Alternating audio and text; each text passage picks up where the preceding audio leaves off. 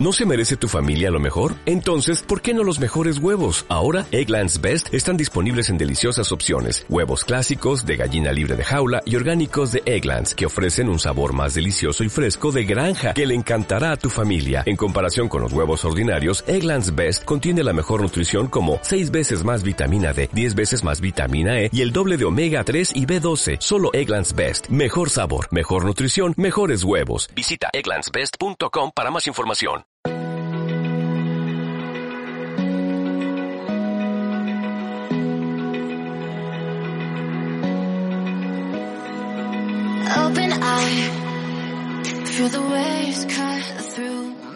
Hola amigos hacedores y bienvenidos a un nuevo programa de Hacedores del Cambio. Les habla Carlos Jiménez con Presen Simón y al control técnico Juan Carlos Santomé.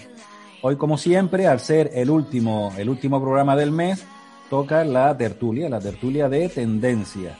Y hoy como siempre, pendiente de se incorporen algunos invitados más que han tenido algún problemilla técnico, pues contamos con la gran Silvia Leal, a la cual, como está sola hoy, no te escapa Silvia, hoy te terminamos, siempre te exprimimos, pero hoy, hoy, hoy peor todavía porque hoy no tienes dónde esconderte, o sea que prepárate porque... Y como a mí me, me encanta que me expriman, ¿sabes? Que tú sabes que no os pongo ninguna pega, porque oye, qué gusto poder estar aquí con vosotros hablando y tener este altavoz. Pues nada, tú empiezas a exprimir cuando quieras. La verdad que eres muy amable, eres siempre estás predispuesta y te lo agradecemos muchísimo que quieras compartir esto, esto, este tiempo con nosotros y toda tu experiencia, evidentemente, que es lo que enriquece el tema, ¿no? Bueno, Prese, buenos días, ¿qué tal? ¿Cómo andas? Muy bien, deseando escuchar a Silvia, que sé que nos va a contar cosas súper interesantes.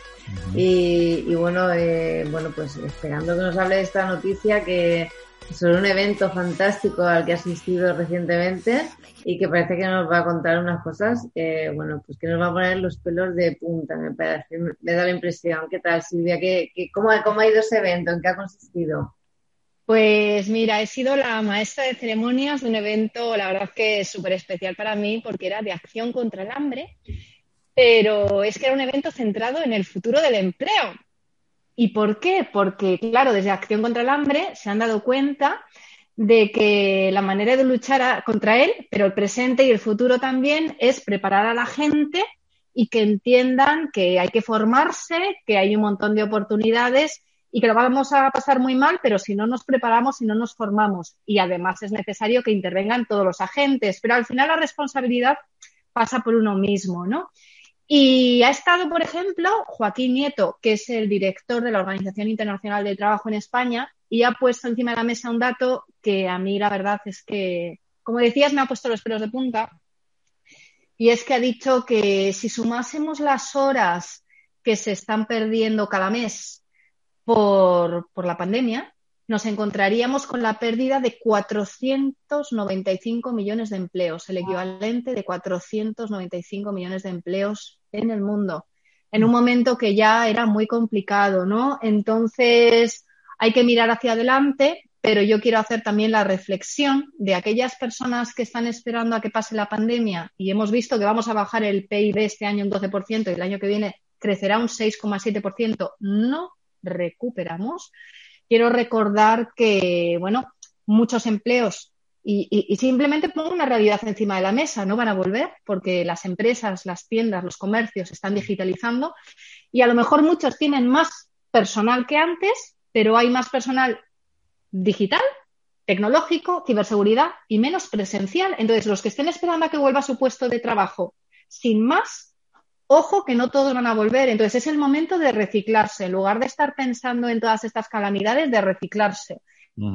Y hemos estado hablando de la necesidad de reciclarse y también de cuidar el medio ambiente en este nuevo mundo que tenemos que construir. Y ha sido un evento espectacular. Genial. Estaba pensando sobre lo que contabas ahora, que efectivamente, eh, bueno, Carlos y yo estamos en, en continuas formaciones con, también con personas muy jóvenes que están esperando o para encontrar ya ¿no? este puesto de trabajo que, que, bueno, que no tienen y que cuesta. Y yo creo que el planteamiento es el que, precisamente el que tú acabas de decir, tenemos ahora mismo un año, un año y pico por delante, quizás si no encuentran ese puesto de trabajo, para reciclarse, para ponerse a punto y para estar en la primera línea de salida cuando efectivamente esto empieza a cambiar de alguna manera, ¿no? y para ver hacia dónde tienen que apuntar. Y yo creo que eso no lo está viendo mucha gente. Yo creo que la gente está esperando simplemente, como tú bien dices, que llegue su puesto de trabajo. Que me vuelvan a llamar. Y que se me vuelvan a llamar si estoy en un ERTE y poco más. Pero saludamos a Andrés. Hola Andrés. Que Hola, te, tenemos, te teníamos abandonadito ahí. No, yo he tenido problemas técnicos. Al final estoy con el móvil, no he podido. Bueno. Culpa mía, seguramente. Nah, no pasa nada, pero estás con nosotros, que es lo importante. Bueno, reforzando. Estamos de menos. Sí, Aquí yo solita. Igualmente. Como no me gusta hablar, he dicho, como no, está Andrés, déjame que ya A nosotros, Silvia, que estuviera solo no nos preocupaba lo más mínimo. ¿eh? Eso, tenlo, por seguro, porque vamos, tiene siempre muchísimas cosas interesantes que contar, o sea que eso no nos preocupaba. Y de calidad. Bueno, hablando de lo que estás diciendo, yo aprovecho y meto aquí una cuña publicitaria que nosotros lanzaremos eh, eh, eh, a principios del año que viene una plataforma de formación, con cursos de calidad y, para ayudar a todas esas personas que realmente se quieran formar, porque estas otras, muchas personas se apuntan a cursos, pero no sé por qué, porque luego no los terminan, no, hacen nada, o sea que es una cosa de sí, me apunto, no sé si por higiene mental, pero no, aquí se trata de aquellas personas que realmente quieran aprender y quieran cambiar. Bueno, algún tema. Lo, que tienen que, cambiar, Carlos, es en lugar de poner en la lista de cosas que tienen que hacer para el año que viene, ahora que nos vamos acercando a las Navidades, ¿eh? en lugar de poner apuntarme un curso, tienen que poner acabar un curso. porque apuntándonos solo. Nos apuntamos. Es como cuando te apuntas al gimnasio después de Navidades, ¿no? Te apuntas como mucho, vas el primer día, ya que estás allí para apuntarte y te quedas allí en la bicicleta y luego ya no vuelve a aparecer, ¿no? Pues todo lo mismo, ¿no? Pues no, aquí hay que apuntarse y terminar el curso. Bueno, pues nada, eh, como decimos, Andrés, muchas gracias por incorporarte. ¿Cómo han ido estos días? Que hace ya tiempo que no, que no conversamos. ¿Qué te ha traído? Nada, pues. Aparte de la reunión aquella con los Porsche, que ya lo vimos, ¿cómo estaba Mucho trabajo. Sí, es trabajo, ¿eh? ya, ya, ya, ya, ya. Eso se lo dices a todas, Andrés. Es un esfuerzo es un esfuerzo que hay que hacer, entonces me sacrifico. Claro, Como cuando te invitaban al fútbol, vas con tus fuentes y le sacas información, pero está viendo un partido, ¿qué se le va a hacer? Ajá. Bueno. Sacrificios de la vida. Bueno, hay cosas peores, Andrés, no te preocupes por eso. Mm.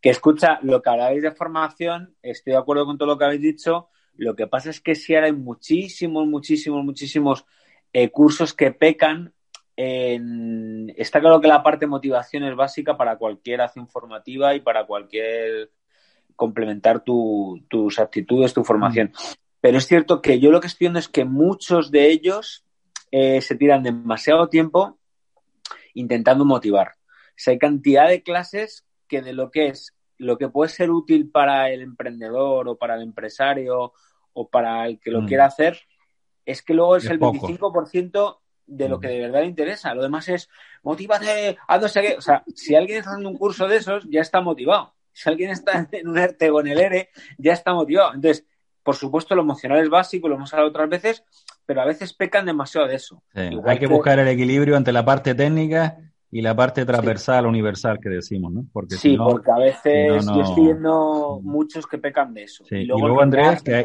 hay, muchísimos cursos que realmente, y, lo digo así de claro, ¿no? Son basura, ¿no? Pero así, así de claro, rotundo lo digo, ¿no?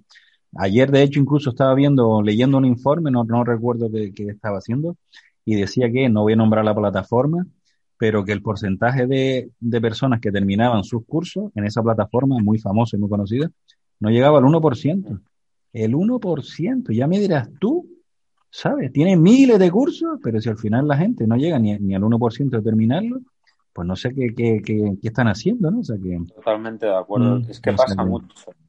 Claro, el objetivo es que los cursos sean de calidad, que las, las personas realmente aprendan y que no se peguen 18 meses para, para aprender, ¿no? Tiene que ser cosas como muy, muy cortas, muy, muy impactantes, muy directas y que cuando termine esas sesiones, esas 10, 12, 15, 20 sesiones, al final salgan con algo nuevo en la mochila, ¿no? Que decimos nosotros, ¿no? Porque si no, no. Es que a veces. y un certificado. sí, sí, eso también es importante. Y un certificado, que hay mucha gente mm. que va de cuerpo presente.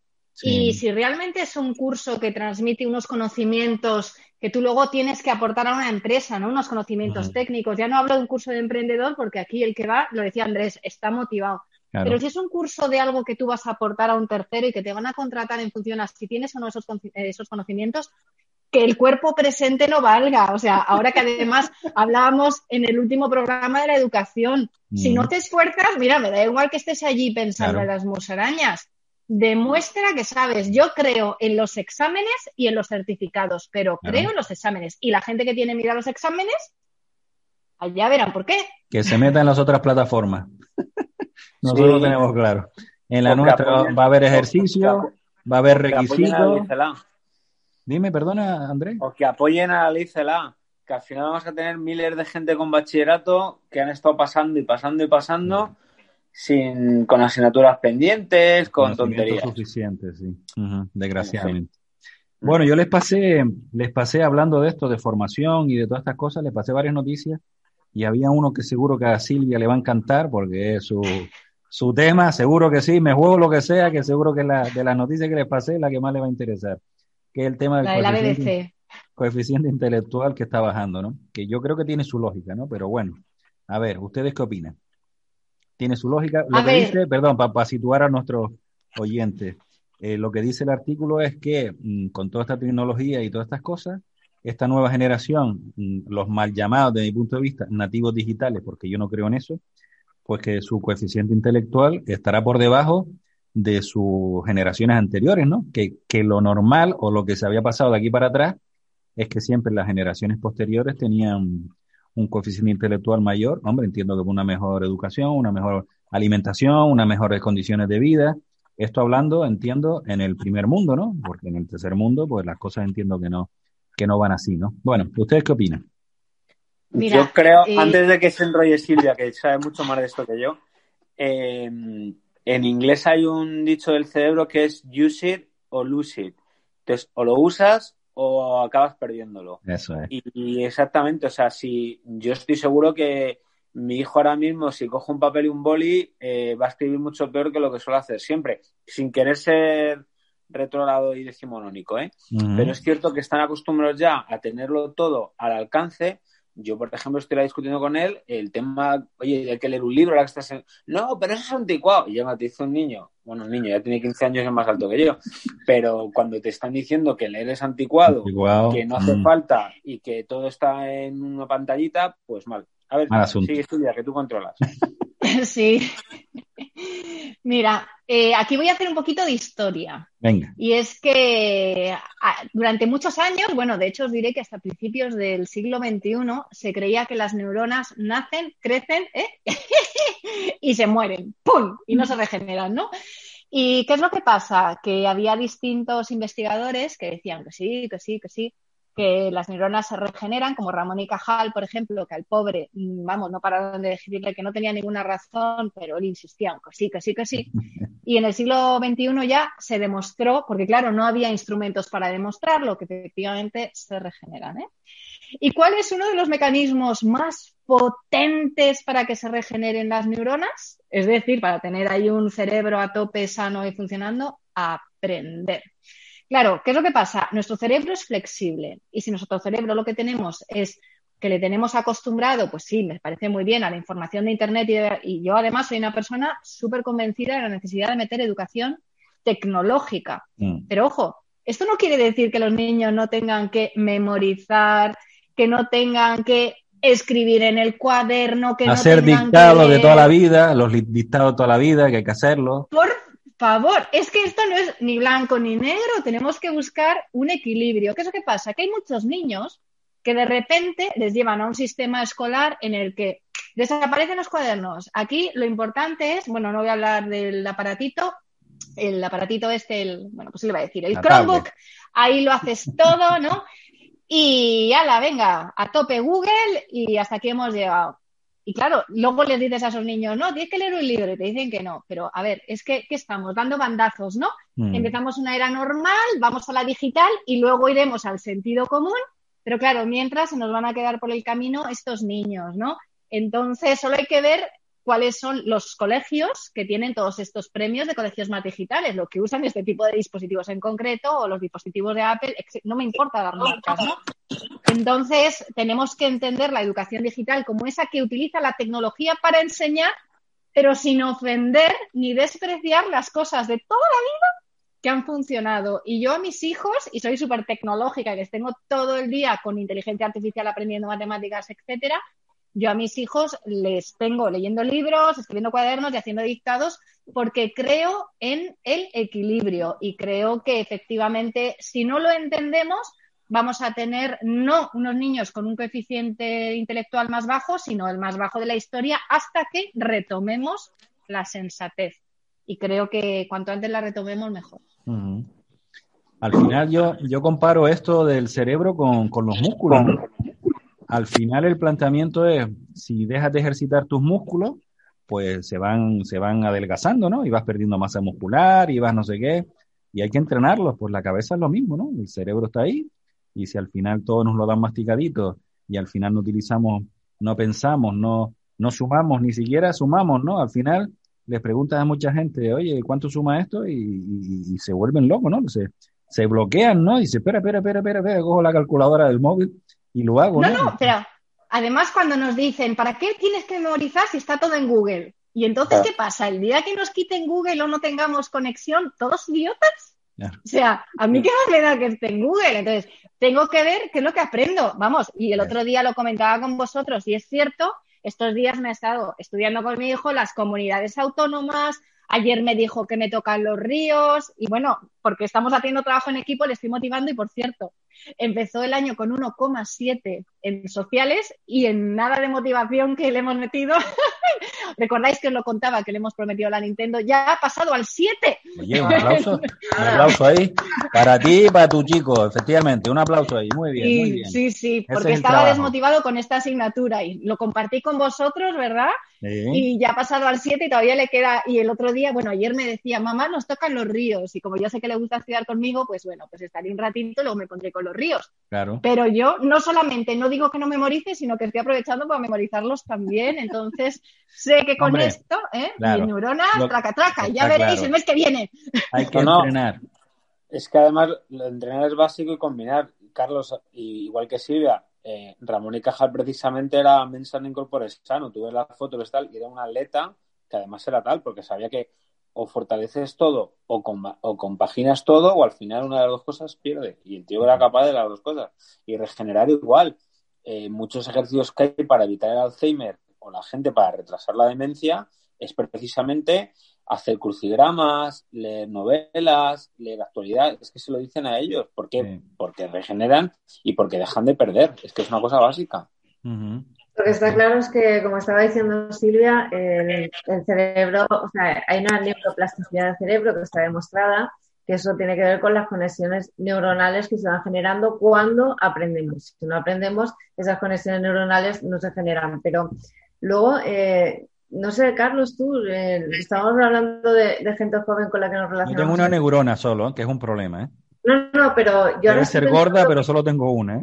Que si efectivamente esto esto, esto que hablamos de las conexiones neuronales y, de, y de, que se generan nuevas conexiones porque estamos aprendiendo, esto es conocido porque es verdad que en el día a día nos encontramos eh, a cantidad de jóvenes que no son capaces de coger una noticia y de comentar esa noticia y de no tienen una capacidad eh, dialéctica suficiente, no tienen un vocabulario rico, no tienen eh, capacidad de fijar eh, conocimientos y eso es una realidad, es decir, lo estamos, es que lo estamos viviendo, es algo absolutamente palpable y lo que nos ocurre también es que tenemos que adaptar nuestra manera de enseñar a esto que nos encontramos, es decir, ya no puedes presuponer en muchos casos un coeficiente intelectual, una capacidad de entendimiento X. Por lo menos es lo que yo me estoy encontrando. Entonces, eh, el otro día hablaba con Carlos que eh, estoy dependiendo en ocasiones parece que estoy desaprendiendo, ¿no? En lugar de aprender a aprender,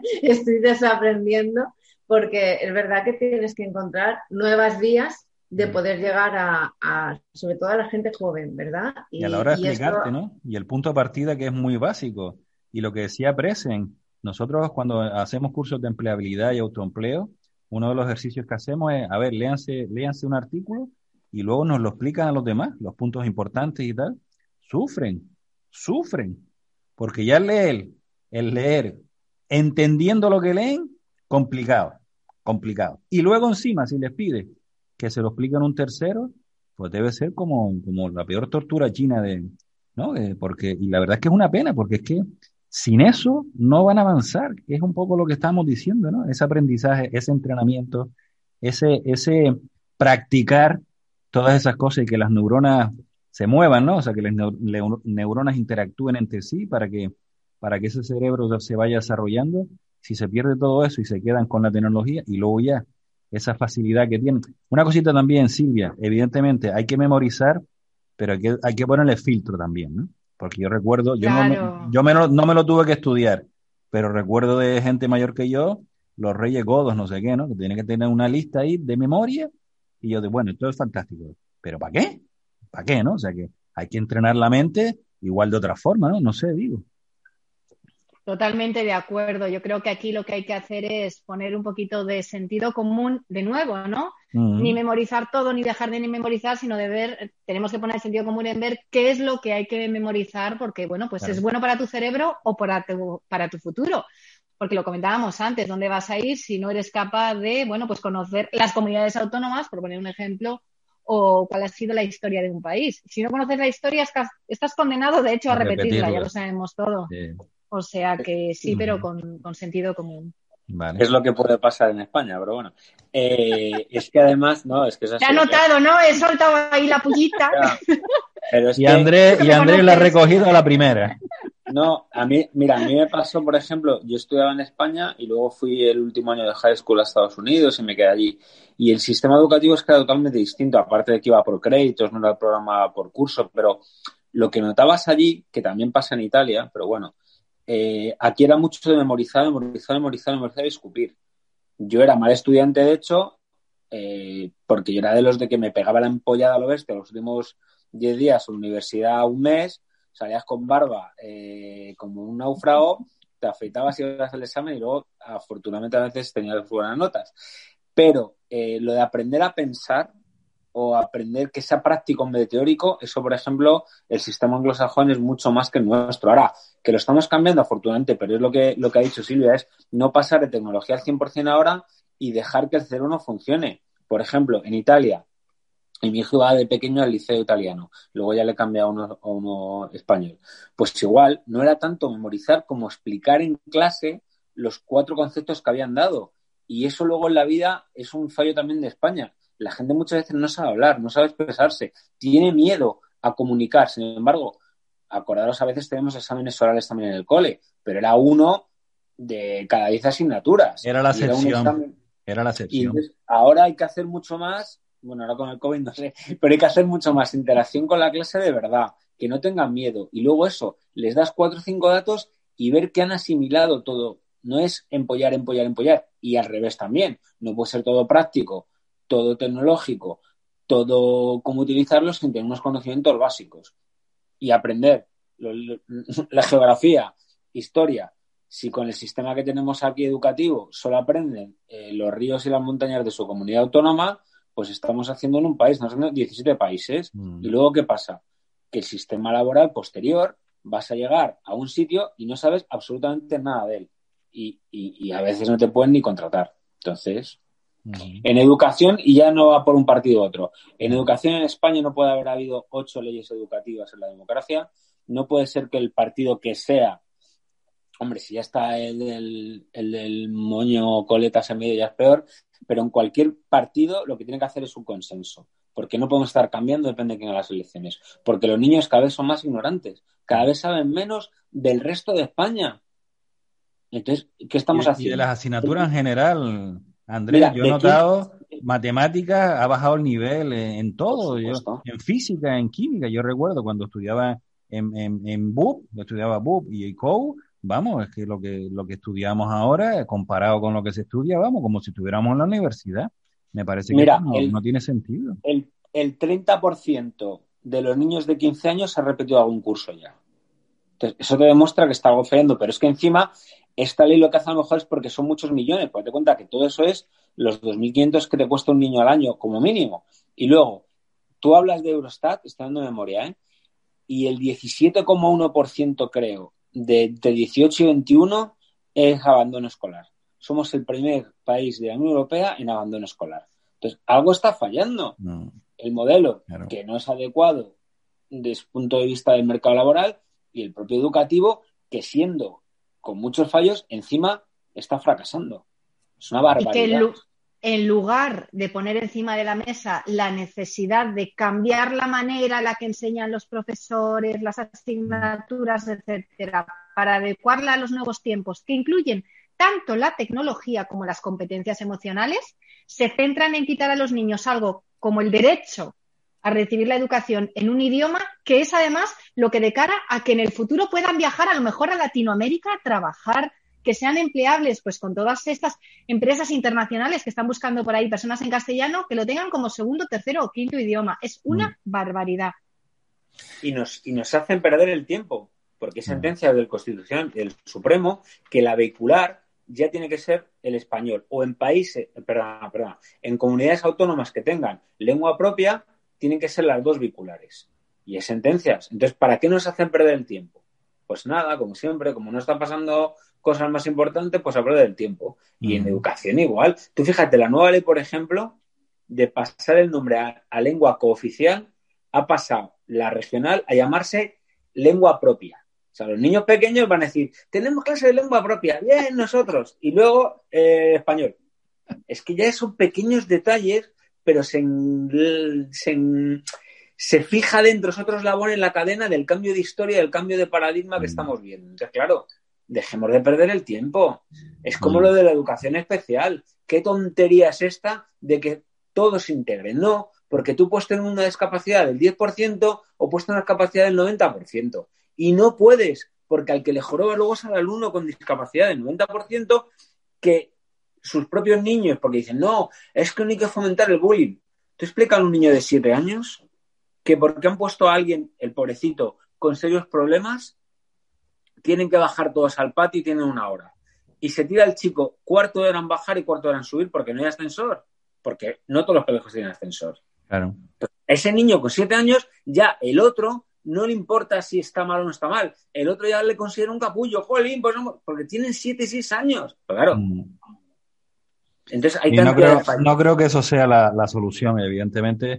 Tratar a, a, a las personas iguales de forma distinta es injusto, pero tratar a las personas distintas de forma igual me parece igual de injusto, ¿no? Entonces, cuando tú tienes unos requisitos distintos y tienes unas necesidades distintas, evidentemente el sistema también te tendrá que atender de una forma distinta, ¿no? Y esa es la realidad, porque es que si no, si no estamos cometiendo una, una tremenda injusticia con esos niños y esas niñas, ¿no? Porque como dices tú, si tienes un, un 10% de minuvalía o de discapacidad, discapacidad, como se llame, ya también uno tiene que tener cuidado cómo habla, diversidad.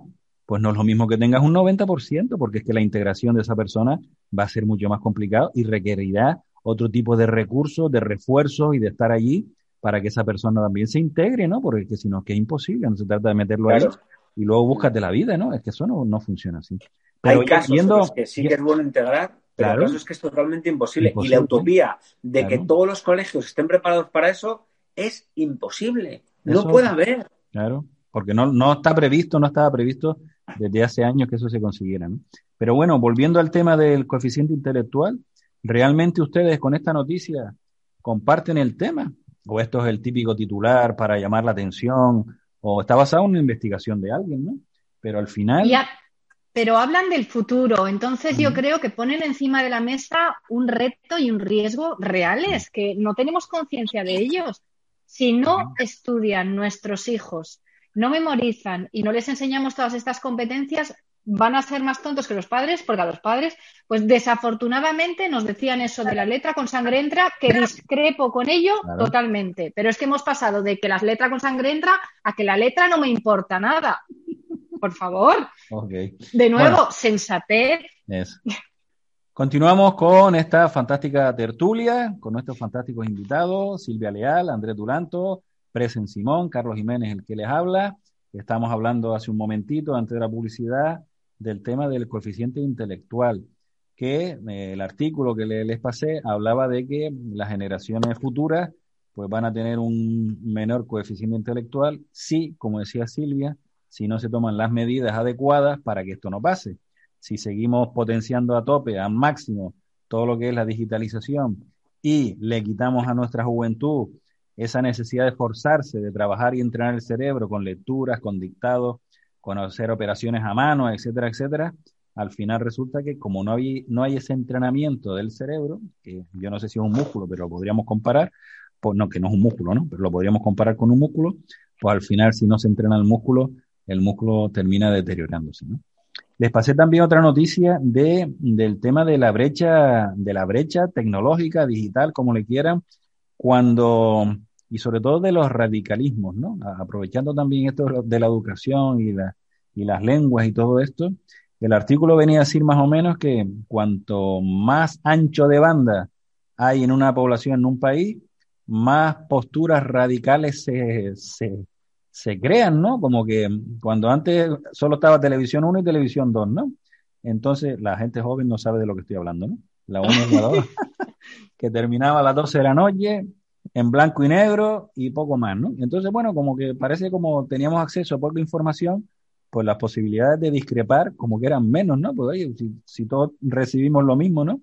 Pero claro, cuando ya se, se abre el tema de Internet, banda ancha, ya tenemos la fibra, etcétera, etcétera, claro, el acceso a contenido mejora muchísimo y además ahí podemos obtener información distinta de la que no solo nos nutre en, nuestro país, sino de lo de fuera, ¿no? Entonces, ¿cómo lo ven ustedes? Esto que al final Internet es bueno, el ancho de banda es bueno, la, la, la información es buena, pero hombre, si esto al final genera más conflictos, no lo sé, no sé cómo lo ven.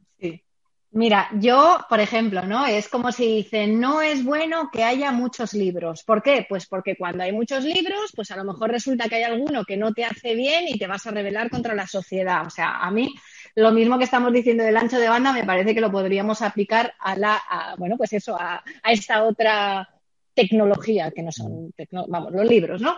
Entonces, ¿por qué lo digo? Porque yo creo que cuando uno es radical, es radical y coge internet y va a buscar información que, le haga sentirse bien y que, que, le confirme. Entonces, ¿qué es lo que pasa? Que además a estos radicales les gusta, con perdón, pues llamar la nota, ¿no? Y demostrar que ellos están en, bueno, pues la razón, que tienen todo, ellos lo saben todo y opinan de todo y hemos comentado aquí más veces. Entonces, haya más o menos banda de ancha, de ancho, haya más o menos libros, pues bueno, yo creo que aquí lo que está pasando es que no tiene nada que ver con esto, es que, bueno, pues estamos en una sociedad que se está radicalizando, entre otras cosas, porque se ha puesto de moda que todo el mundo hable de todo.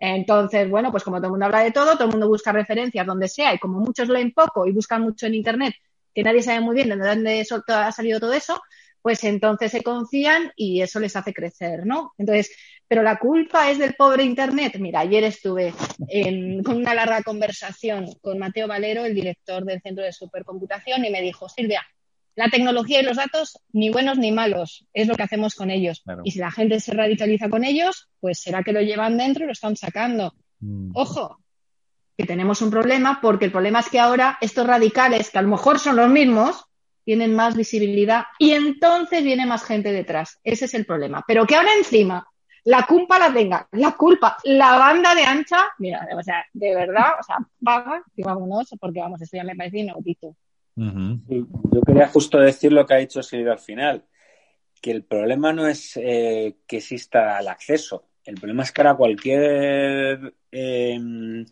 quiero ser correcto, pues tiene un altavoz. Entonces, antes el que decía tonterías, pues lo decía en la Junta de Vecinos, en el bar. En, en la Plaza del Pueblo y poco más, ¿no?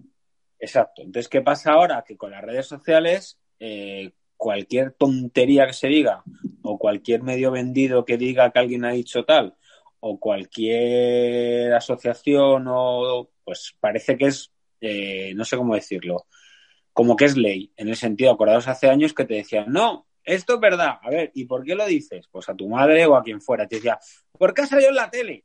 entonces antiguamente lo de ha salido en la tele ya era el certificado de que era verdad.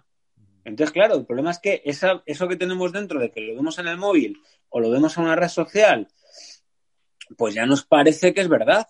Entonces, claro, mucha gente que son auténticas barbaridades lo que se dicen y la gente se cree que es verdad porque ha salido en una red social y porque tengo un seguidor, porque he puesto una foto que soy muy guapa en bañador o soy muy guapo musculado y tengo un mogollón de seguidores y a lo mejor no es ni mi foto ni, ni, ni me parezco, eh, y de repente, pues una cosa que es una auténtica chorrada se vuelve verdad. Y tú di, no, es que es una fake news, que no sé qué. Ya, pero no es eso. O sea, es como, no quiero hablar de política, pero con cosas que ha habido estos días de, de comparaciones, fascismo, comunismo, no sé qué, pues hay uno zumbao que dice una cosa y es el que a todos los demás. Y también hay una cosa que es cierta, que a mí me lo dicen algunas veces cuando me enfado, cuando digo, este país se va a tomar por saco, me dicen, la crispación que tú a veces transmites o el enfado que tú tienes que parece que nos vamos a morir todos, es por lo que ves en redes sociales. Y una cosa es la España de Twitter y otra es la España de verdad. Porque si tú te crees que todo lo que refleja una red social es la realidad, es la vida real, mm. pues realmente eh, estaríamos peor de lo que estamos, que ya estamos mal. Pero mm, es lo que ha dicho Silvia al final, que el problema es que hay mucho indocumentado mental que ahora tiene un altavoz y lo ve todo el mundo. Antes tú querías protestar y mandabas una carta al director de un periódico y a veces te la publicaban, a veces no. Pero también ha tenido cosas buenas. Tú ahora tienes un corte de luz o una multinacional te está jorobando en un banco o energía o luz o una aerolínea y en cuanto que pongas un tweet criticándolo, automáticamente contáctanos por mensaje directo y te la arreglan. ha tenido cosas buenas y cosas malas. Pero en plan fake news hay muchas, en plan tonterías en las redes hay muchas y el Pero que lo, que lo que has dicho, has nombrado ya un par de veces, Andrés, lo de la fake news. Yo pienso que esto está muy relacionado con lo que estamos hablando, ¿no? O sea, eh, si no existieran, que esto es imposible, ¿no? Las noticias falsas probablemente no existirían tanto radical, ¿no? Porque yo pienso que toda esta gente tan radical se nutre muchas veces de eso, de algún iluminado que decide lanzar una idea, un TER, y bueno, pues te lo crees, ¿no? Pero si no existiera, y luego, ¿cómo lo demuestra? No, no, no lo demuestran, ¿no? Entonces, como yo muchas veces, gente que publica, mm, publica cosas, ¿no? Que están eh, compartiendo, ¿no? Y entonces le digo, mira, ¿y la fuente original de este dónde salió? Ah, no sé, me llegó y lo compartí, pero bueno, has comprobado que lo que se está diciendo, eh, has hecho un mínimo de investigación. No, no, no, me pareció interesante y lo compartí. Y, ya que cada uno decide lo que quiera, digo, no ves que no se trata de que cada uno decida lo que quiera, que si tú estás compartiendo algo que es completamente falso, tú también estás ayudando a que esa noticia falsa, que no es noticia, a que esa falsedad, ese engaño, se siga transmitiendo.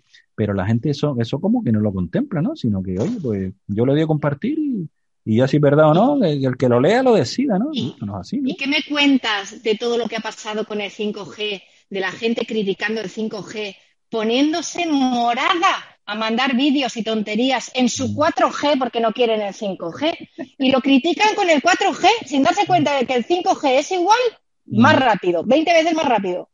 Pero que es lo mismo. ¿Pero qué me estás contando? O sea, estás enganchado a uno criticando al otro y vamos, cuando lo pruebes vas a ser el adicto number one, por favor. y, luego las cosas cuanto más... Ay, perdón. No, no, no, sigue, sigue, sigue. y, luego que de todos estos bárbaros que dicen cosas que no tienen ningún sentido porque así la gente les retuitea, cuanto más bárbaro, más, más te van a retuitear, ¿no? Entonces yo creo que ahí como sociedad también tenemos que hacer una, una reflexión, porque está bien el sentido del humor, nos hace falta, pero nos estamos pasando. Yo me voy a quedar con lo que comentaste tú, que no es eh, lo que, tengamos datos, sino qué hacemos con los datos, creo que es importante. Y un poco uniendo todo lo que decís, yo creo que, también lo podríamos unir a la noticia anterior, ¿no? Yo creo que la falta de, esa capacidad de, construir el pensamiento, de esa, de esa capacidad de tener una crítica, ¿sabes? De, de, ese pensamiento crítico hasta el final que nos creamos, como estaba diciendo Andrés, lo que dicen en la tele, que no es, no es cosa del pasado, que ocurre ahora, es decir, la gente se engancha y, te, y, te, y se cree todo lo que dicen en la tele, sea de donde sea, se enganchan y, se creen todo lo que dicen en, en, las redes, en las redes sociales, en cualquier red social. Pero yo creo que es que la gente no tiene ganas de hacer ese mínimo esfuerzo que decía Carlos antes, ¿no? De, de comparar, de contrastar noticias, de mm. ver si efectivamente esto tiene una base de realidad o no la tiene. Simplemente como no me apetece hacer ese esfuerzo, pues simplemente formo parte de la cadena, ¿no? Mm. Y eso es lo que yo creo que sí que está pasando. Y además, si es para criticar, mejor, ¿no? O sea, si la noticia es buena, ahí no, ahí ya no me molesto en darle me gusta o, comparto. No, Ahora, como la noticia sea criticando un tercero, ahí estoy yo el primero a darle, porque efectivamente a este hay que darle hasta que se le caigan los dientes, ¿no? Y lo cierto es que hay mucha incultura también, ¿eh? Hay, hay, muchísima, yo me doy cuenta que cada vez hay más incultura que está relacionada con, con esta capacidad, con esta no capacidad de tener esa capacidad crítica. pero una incultura bestial, es bestial eh, a todos los niveles. Ya no hablamos de gente joven, hablamos de gente de todas las edades. De verdad, es una cosa. Salió una noticia de que el gobierno, que no sé si es verdad, ¿eh? Creo que la publicaba algún medio de prensa, vamos a llamarlo así, que eso también hay que tener su, su fin, entrecomillado, Reservas, que, ¿no? que sí, que si el gobierno iba a decidir lo que era verdad o no era verdad, ¿esto es cierto o no? O esto, o esto fue una chaladura también de alguien, o, o también se lo están planteando o lo van a poner en marcha, pues claro, es que cuando uno juez y parte es complicado, ¿no? Complicado ser objetivo, ¿no? Digo yo. Andrés, no te oímos, Andrés. Andrés, no te oímos. No, no, está fallando algo ahí, Andrés. Está fallando. Ahora está sí, ahora sí, fallando. ahora sí, ahora sí, ahora sí. Que lo que te digo, que es lo que el famoso Ministerio de la Verdad. O sea, tú no puedes, para evitar las fake news, controlar todo y decir que es verdad o no es verdad. Porque entonces los primeros que no pueden hablar mucho son muchos políticos de muchos partidos. Y más, por ejemplo, con el COVID. O sea, que es verdad que no es verdad. Es que, claro, eh, y si lo que dices tú, si eres juez y parte, si eres árbitro y delantero centro, pues Claro. al final gana siempre la partida. Mm. Y lo que también, eh, enlazando con lo que ha dicho Presen, aparte de que la gente ya noticia positiva me la creo, negativa no me la creo, también está el, eh, el- en plan secta. O sea, que estamos siguiendo a algún Mason. O sea, vamos a ver. Porque Pepito Pérez, que lleva gafas, tiene el pelo casco y se llama monedero, digo una cosa, ya la gente se lo cree. Pero es que no lo pensamos. O sea, hay alguna barbaridad en redes sociales a veces. Tú contestas diciendo, oye, pues esto sí o esto no, y automáticamente se a insultarte como un loco. Dice, pero si yo no te estoy diciendo que no, te estoy diciendo que a lo mejor también ha habido eh, que Lenin tampoco era bueno, o que Mao Zedong también mató a 100 millones. No, porque tal, porque fascistas. Se han creado hooligans, se han creado hooligans políticos también, auténticos hooligans, Claro, que da igual el, el tema, si es de los míos está perfecto, y si es lo mismo, pero lo dice el de enfrente, entonces ya no está perfecto. Lo mismo, según que lo diga, y se ha creado un hooliganismo también político absoluto, ¿no? Totalmente. Totalmente. Mm. Y- Pero mira, afortunadamente ayer justo estoy en una newsletter de la Comisión Europea y recibí un mensaje de la newsletter de uno de los proyectos nuevos que van a hacer, que van a dedicar casi cuatro millones de euros para fomentar el periodismo libre. Bueno. Dices, qué casualidad, ¿sabes? Que vayas a hacer un proyecto. Estaba intentando encontrarlo, pero no tengo ahora mismo la conexión. Pero vamos, que si queréis para la próxima semana lo, lo comparto, bueno, para el próximo mes. Claro Pero que qué casualidad, ¿eh? Fomentamos el periodismo libre. Digo, mira, eso es que ya por fin se están dando cuenta de que aquí tenemos un serio temazo. Mm. Pero solo fíjate que tú, digan- Silvia, que a mí, en la misma frase, periodismo y libre, me chirría, porque creo que debería ser una redundancia, ¿no? O sea, Pero no lo es. Ya lo sé, eso, eso es lo que es preocupante, eso es lo que es preocupante, que hasta en Europa tenga que potenciar periodismo libre cuando esto es el agua líquida, ¿no? Vamos a potenciar el agua líquida, perdona, pero si el agua es líquida, ¿no? Es como, es como añadirle algo que redunda en algo que no debería ser, ¿no? Pero hasta ese extremo de gracia. Por eso decía antes lo de los medios de comunicación, entre comillados, porque la verdad es que cuando, que yo lo entiendo, ¿no? Los medios tienen que vivir, tienen que tener dinero, pero claro, cuando lo, lo que prima es el dinero de quien te hace estar en el mercado y no tus propios lectores, por ejemplo, pues claro, al final tienes que tragar con determinadas noticias, tienes que potenciar determinadas cosas, tu línea editorial se puede ver también eh, perjudicada o modi- modificada, porque claro, el que te pone las perras dice, mira niño, que esto no, no le des tanta caña aquí, que si no, esto no... Y claro, Claro, pero es que ahí Mira, precisamente tengo, la fallando- noticia. Está fallando, Perdona. perdona, Silvia, está fallando el sector y las asociaciones. sí. O sea, yo me acuerdo hace años en, estudiando periodismo que estuve un mes en Italia y tal, y entonces de repente había huelga en medios de comunicación, ¿no? Y tú veías los partidos de fútbol con voz de eh, el público en el ambiente, todo el día, en vez de negro eran series antiguas o la pantalla negra, y decías, ¿y esta huelga por qué es? Decían, son todos los medios de comunicación, todas las canales de televisión, protestando por lo poco que se paga a los becarios. Y decía, tócate los pies. O sea, en España eso es impensable, pero en cuanto que el país no sale, el mundo creado doble tirada. En cuanto, o sea, no nos juntamos, por ejemplo, todos los periódicos tenían que haber, o todos los medios digitales ahora, ¿cómo puede ser que de repente una chica política de Marruecos, que está metida en un juicio de la SIM, que no voy a citar quién es, tú sabéis quién es ya, saca el medio de comunicación ese. Y todos los seguidores de las redes de ese partido político con coletas, todos se creen lo que dicen, pero que es propaganda, sea nazi, sea comunista, sea lo que sea, pero es propaganda. ¿Cómo tienes los santos cuyons de llamarlo medio de comunicación? Llámalo hoja parroquial, llámalo eh, gulag, no sé cómo quieres llamarlo, pero macho, entonces, ¿qué hacen ahí los demás medios que no hacen nada, que no dicen nada? Es como el tema de los políticos con la corrupción o con el rey, me parece muy bien. A los corruptos a la cárcel y a sacar portadas. Pero si tú, por ejemplo, en instrucción abren diligencias contra alguien, se tienen siete años machacando de los medios y de repente sale el tío inocente, ¿por qué no lo publicas en el medio? Es que había que obligar por ley a que cuando de repente el periodo que sea, al político del partido que sea, le machacan y de repente la sentencia es que le han absuelto por lo que sea, pues tienes que darlo. Y no lo dan. Pues claro. Y además tendrías que dedicarle, Andrés, yo iría más. O sea, si tú, si tú demuestras que un periódico, como dices tú, lleva siete años machacándote por una noticia falsa o por un juicio o lo que sea y luego ganas, hombre, no es, no es poner un pie de página, ¿no? De, de tres centímetros. No, no, perdona. Que tú llevas siete años aquí machacándome, doble página, ¿me entiendes? Con fotos, bien explicado, etcétera, etcétera. Porque, oye, que, que, que, que también el, el, el, la contraprestación, vamos a llamarla así, tiene que ser adecuada, ¿no? Silvia, que tenías la noticia y que se nos va a pasar el, Mira, el, arroz. La voy a leer, que es buenísima. Os la traduzco, ¿eh? Venga. Hoy la Comisión Europea ha lanzado una call for proposal, una solicitud de un concurso de 3,9 millones para eh, favorecer el apoyo de las investigaciones cross-border entre países y para mapear y detectar las violaciones de la libertad de prensa y de expresión. Y dice el testimonio, más que nunca los, los, periodistas están haciendo frente a nuevos retos, desde el ataque que están recibiendo online a ataques físicos, desde la presión política hasta la falta de la seguridad en su puesto de trabajo.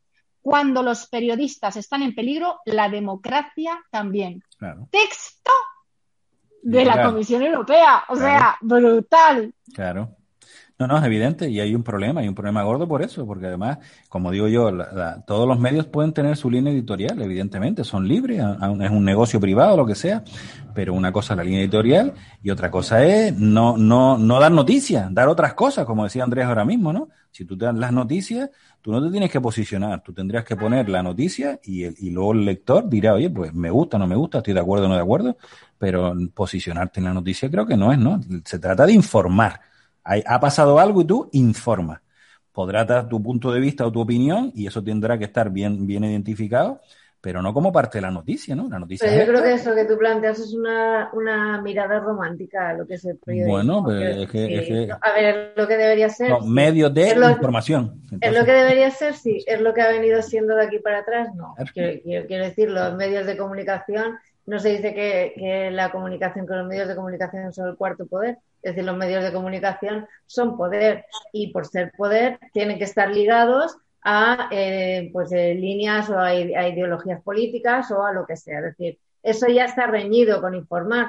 Está reñido con informar. La obligación vuelve a recaer y la responsabilidad vuelve a recaer en el lector, en la persona que escucha un noticiario, en la persona que dirime, no, tiene que determinar si esas noticias. Yo creo que información es, son... es, información y lo otro no es información. Sí, no. sí, no, por, por alusiones, pero escúchame, eh, es verdad lo que dice Presen, pero también es verdad lo que dice Carlos, en el sentido, por eso tiene que haber un espectro y un abanico de cosas. Por eso, por ejemplo, eh, los medios públicos, tipo Televisión Española, tipo F, tipo las cadenas autonómicas, tienen que ser objetivo y punto.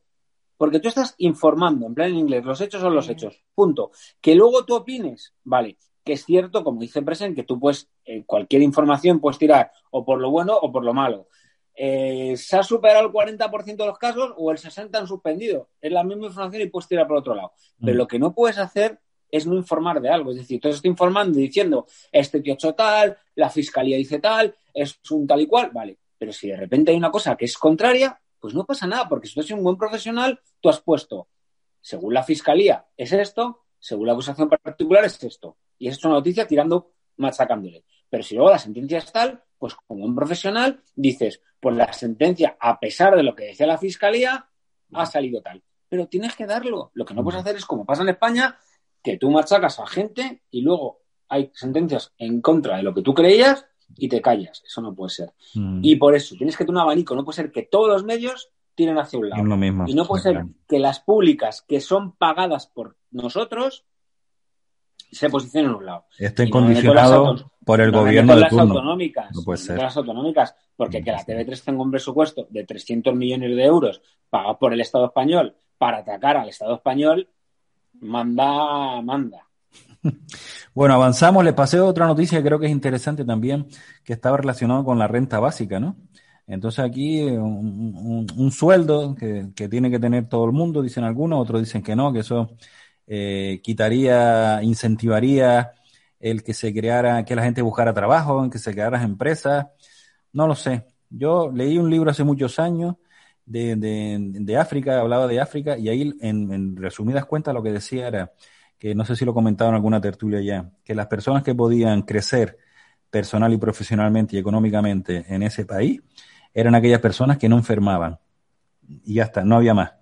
Porque el que estaba enfermo no podía trabajar y si no trabaja no lleva dinero para tu casa. Entonces, ese era el tema. O sea, si tú tenías una salud a prueba de hierro, de bomba, mm, triunfaba. Si eras una persona con muchas enfermedades, que, ¿sabes? Cama y tal, no, porque es que no. Entonces, ¿Cómo ven ustedes esto de, la renta mínima? ¿Ayudaría? ¿Habría que ponerlo, pero con muchos condicionantes? Eh, ¿Creen que esto potenciaría el que la gente se quedara como en su círculo de confort? ¿no? Aquí me quedo, como ya tengo este ingreso, pues ¿para qué moverme? ¿no? ¿O no? ¿O eso permitiría que esas personas que a lo mejor eh, parten de unos condicionantes completamente distintos y con esa y desfavorecidos pudieran realmente avanzar al ritmo de los demás? Si quieres, empiezo yo. Yo creo que todo el mundo debería de tener derecho a lo básico. O sea, vamos, ese es mi punto de partida. Pero que lo básico sea igual a lo que gana alguien que se lo está, permíteme la expresión, currando, levantándose prontísimo, llegando a casa deslomado y que ganen lo, lo mismo, no me parece. No me parece normal porque entonces eso no hace que la gente quiera esforzarse y cuando no te esfuerzas y la gente no trabaja, el país no va para adelante, va para atrás, que es que esta es la situación. O vas para adelante o vas para atrás, que no te quedas donde estás. Entonces, yo sí que creo en este derecho, pero creo que tiene que estar muy condicionado. O sea, si tú no tienes ingresos, y lo voy a decir así, porque eres un vago, pues yo creo que habría que revisarlo. Si no tienes ingresos porque no encuentras un trabajo, hombre, pues evidentemente sí, hay que buscar la solución para que lo encuentres pero es que entre la diferencia del que no encuentra y quiere trabajar, y estamos hablando aquí también de aportar al país y a la sociedad, y el que prefiere estar en casa viendo la tele y en muchas ocasiones desinformándose y criticando a los demás por Twitter, hay un rato. Y yo creo que aquí necesitamos poner un punto en el que compense salir a trabajar o descompense quedarse en casa y muy, muy, muy controlado. O sea, esto tiene que estar controladísimo porque si no quieres trabajar, bueno, pues a lo mejor tienes derecho a este subsidio, pero temporalmente. Yo el otro día vi un anuncio, no, no es exactamente de esto, pero era una señora que tenía seis hijos y que la iban a desahuciar, ¿eh? pero que además los chiquillos eran de, eran como una escalera, ¿no? Desde meses hasta, yo qué sé, cuatro cinco años, seis años, siete años, no más, ¿eh? Y los seis chiquillos, ¿no? Y entonces aquella decía, bueno, pues si no me ayudan, yo me meto en otra casa y se acabó. Y claro, evidentemente hay que ayudar, pero el planteamiento es cómo esa señora tiene seis hijos.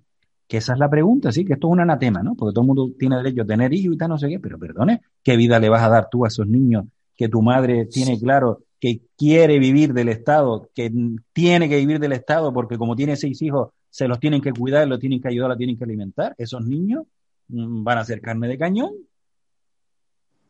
Claro, y además es algo que, perdona. No, que tú hablabas del estudio ese que hablaba de, de, los enfermos y tal. El problema es que aquí en España algunos enfermos son políticos y se meten. El problema que tenemos es eso. Entonces, lo de ingreso, yo estoy con Silvia, lo que pasa es que eh, registrarlo mucho y con muchos condicionantes. Es decir, por ejemplo, el ingreso mínimo vital. Eh, y en Canarias estoy sufriendo ahora con el tema de la inmigración y todo lo que está pasando. En Alemania, por ejemplo, para tenerlo, tienes que haber estado cotizando 10 años. En Francia, estoy dando memoria porque esto lo, miré sobre todo cuando entró en vigor, ¿no? En Francia y otros países tienes que haber estado registrado. Aquí no. Aquí tú no puedes, tú puedes no cotizar nunca y tienes derecho a ello nada más llegar. Te empadronas según aterrizas, entre comillas, o, aparcas lo que tengas que aparcar y ya te puedes empadronar y ya tienes derecho. no es eso, es por supuesto que tiene que ser justo para todos. Pero lo otro es una utopía absurda. O sea, nosotros no podemos dar ese ingreso a todo el mundo mundial que venga de todas las partes del mundo y según llega a darlo. Porque a lo mejor hay gente en España que no llega a eso. No llega a ese dinero trabajando como una bestia. Entonces, mm. hay que legislarlo y hay que eh, configurarlo muy bien para que no haya excesos. Es como todo en esta vida, como la educación, como la política, como tal. No puede ser que los listillos hagan aprovechándose de ello. Hagan su negocio, ¿no? Que es el planteamiento, ¿no? Hombre, yo estoy de acuerdo. Digo, yo ponía el ejemplo del país africano porque entiendo que hay también muchas situaciones aquí en España que entras en un círculo como vicioso y que es imposible, ¿no? O sea, tienes una deuda muy grande, entonces te pones a trabajar, pero es que con lo que trabajas no puedes pagar ni siquiera la deuda. Y entonces cada vez el agujero es mayor, mayor tiene que haber algo que te ayude a salir de ahí, porque es que si no es imposible, ¿no? Y ahí es donde yo entiendo. estoy, pensando, estoy pensando, Carlos, que en Canarias tenemos un 20% de paro estructural desde hace muchísimos años. Canarias históricamente está vinculada a la recepción de ayudas para poder eh, decir esos ingresos, no, llámales como quieras, no sé si mínimos vitales, pero esos 400, esos 500, esos 200 euros mensuales, porque sí. Así que, claro, hay familias que se juntan con varias eh, en muchos casos, con varias ayudas a la vez. Y esto les lleva a ese círculo vicioso de no querer salir de la zona esta de comodidad y de no buscar un trabajo. Cuando hay familias que no mueven un dedo y están cobrando lo mismo o más que familias que, como estáis diciendo, se están derlomando, pues a todas luces no es justo. Eso es injusto. No es justo a todas luces. Entonces, yo estoy de acuerdo, como dice Silvia, es decir, eh, idealmente eh, yo estaría de acuerdo con poder ayudar a las personas que efectivamente no tengan ese mínimo, esos recursos ni capacidad para poder eh, salir adelante, pero oye, no es justo, porque lo que es justo para unos es injusto para los que se están matando a trabajar y los que cumplen con sus obligaciones. Entonces, eso habría que, Está claro que, trabajar, ganar lo mismo trabajando y sin trabajar, no puede ser. Eso no puede ser porque evidentemente eso desincentiva completamente. Ahora bien, yo creo que tener un mínimo para que las personas puedan avanzar y evolucionar, aquellas personas, evidentemente, que no estén, como decía Silvia, viendo mujeres, hombres y viceversa todo el día y no hagan absolutamente nada más. No, ahí no, ahí no entramos. Pero esas personas que por su situación, por sus circunstancias, por haber nacido en determinados sitios, porque aquí el, el, el nacimiento condiciona, te condiciona toda tu vida y esa es la realidad, porque si naces en, en, un, en un barrio pobre, tu vida va a estar condicionada y si naces en un barrio rico, tu vida también está, va a estar condicionada en otro sentido pero también va a estar condicionada en otro sentido.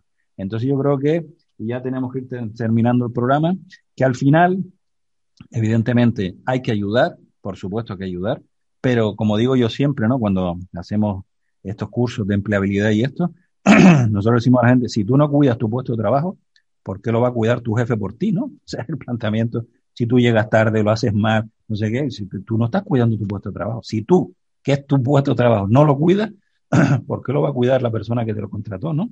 Al final prescinde de ti porque tú estás demostrando que no quieres trabajar ahí. Pues tú un poco el planteamiento, ¿no?